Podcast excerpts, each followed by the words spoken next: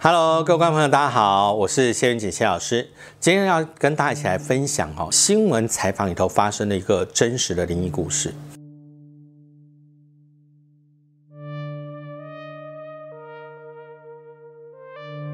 话说，大概在差不多二十呃一二十年前哈，有一位这个公众人物哈，当时因为呃因缘际会的关系哈，他到了这个啊某个地方。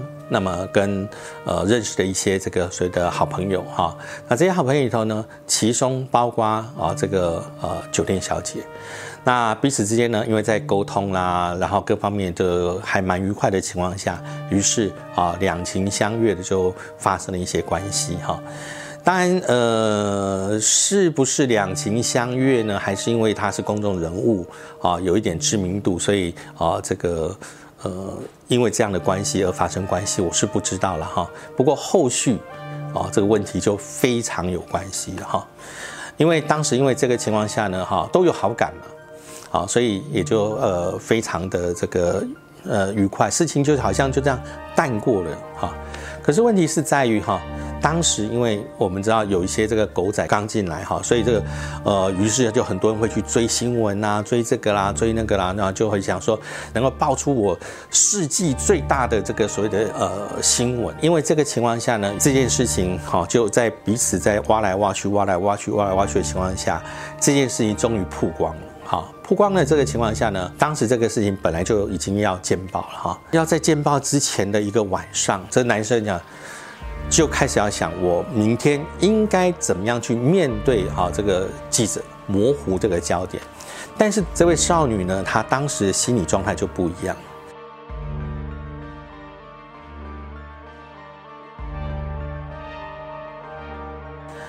因为这个对我来说影响非常的大。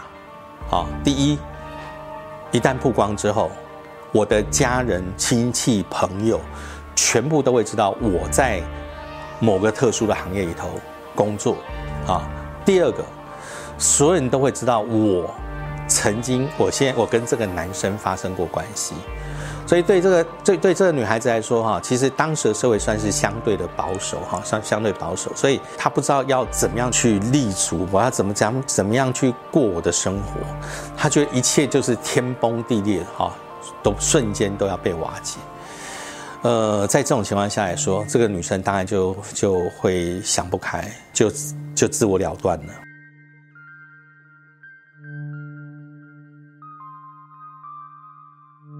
第二天，啊，整个就是见报、见杂志、见什么哦，大家都看，哇，变成一个当时一个很大很大的一个问题新闻的时候呢，在这个情况下来说，那你说该怎么办？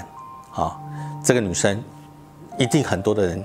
就要去问他，但是当大家跑到他的那个他的住家去的时候，发现他的住家走不能进去，因为这个门从外面就拉上这个封锁线。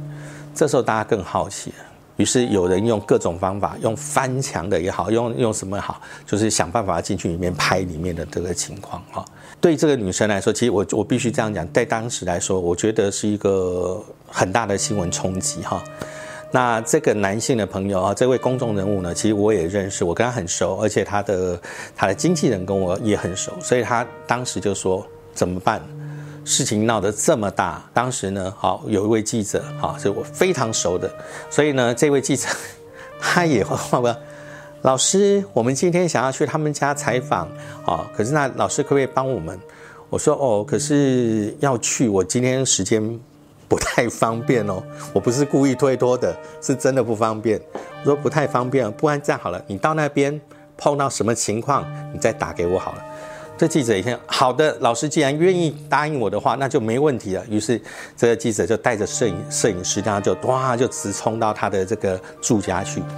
啊，一到住家之后，发现这个前面一组的这个记者呢，哈，跟。他的父母亲在里头吵架，跟他的家人，哇，吵得很厉害，然后骂得很厉害。啊，糟糕，老师怎么办？他们前面在那个吵，哎，然后而且这样子的话，哈，呃，不要说那个，我想我们应该也没办法排。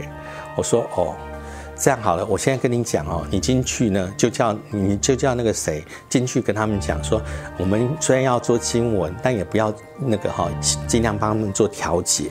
啊，于是呢，这个记者说好，老师我就照你讲的做啊。于是他就照我们讲的，他叫照我讲的去进去，然后就进去跟他们做调解。OK，调解完了之后呢，前一组走开。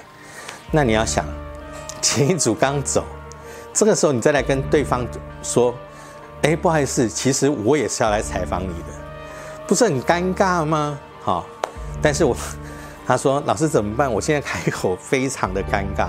我说没关系啊。我现在帮你讲，你把电话哈拿放在空中一分钟的时间啊，我讲完以后你再去跟啊屋主讲啊，应该就没有问题。然后于是呢，他就把电话就放在空中一分钟后，他开始看手表，噔噔噔噔噔，哎，时间到啊，把电话挂掉。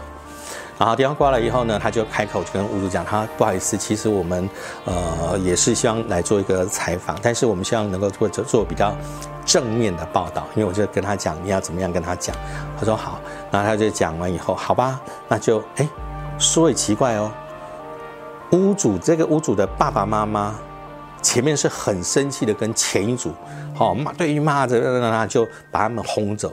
可是对他们非常的客气，他居然说好吧，那没关系，你们要拍你们好就拍啊，只要我们不入境就好。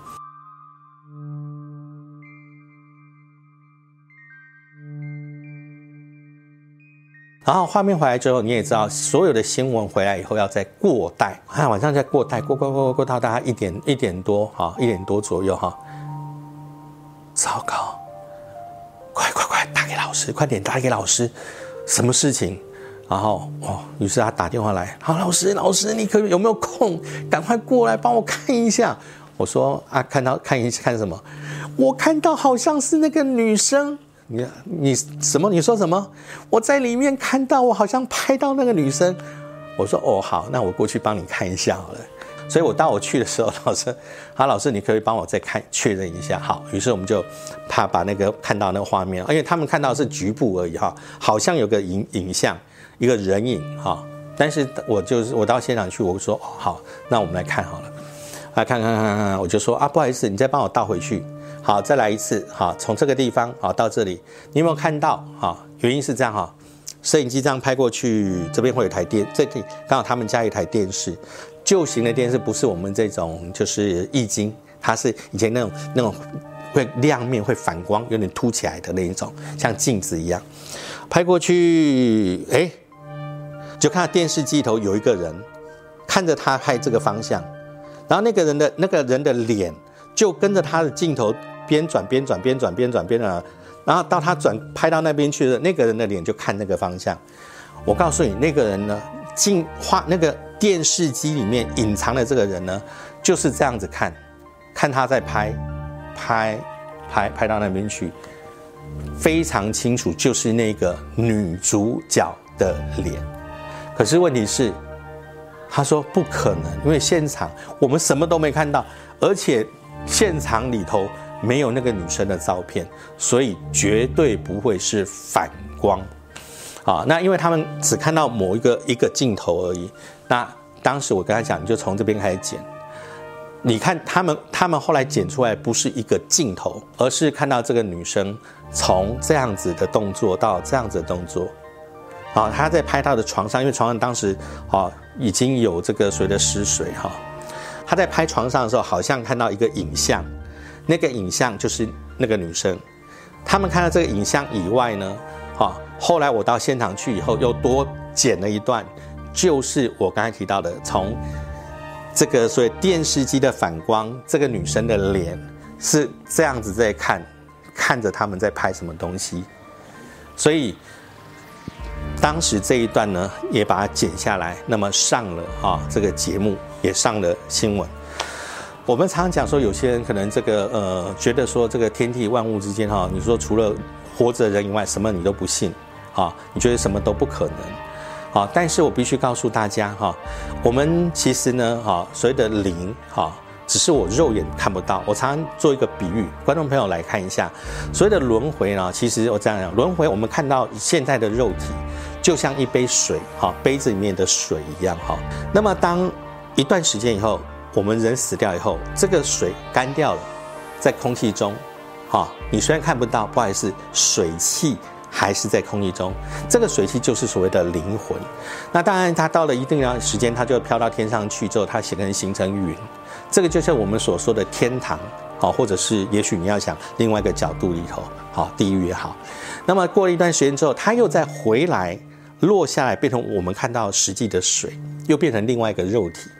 这个时候，我们这个这样讲，这个。自然的一个形成就叫做轮回，所以呢，观众朋友不要认为说我的眼睛看不到它就不存在。其实往往有时候你会发现呢，哈，在很热的情况下，你会偶尔会发现空气中自然飘现的这个水汽，你可能会突然间看到。这个时候，观众朋友就是我像我们。看不到的朋友突然间看到灵界哈好兄弟的一个出现一样，所以呢，观众朋友，如果你喜欢我们哈呃分享不同的一个这个灵界的观点跟故事的话，敬请锁定我们的灵侦探，我们下回见喽，拜拜。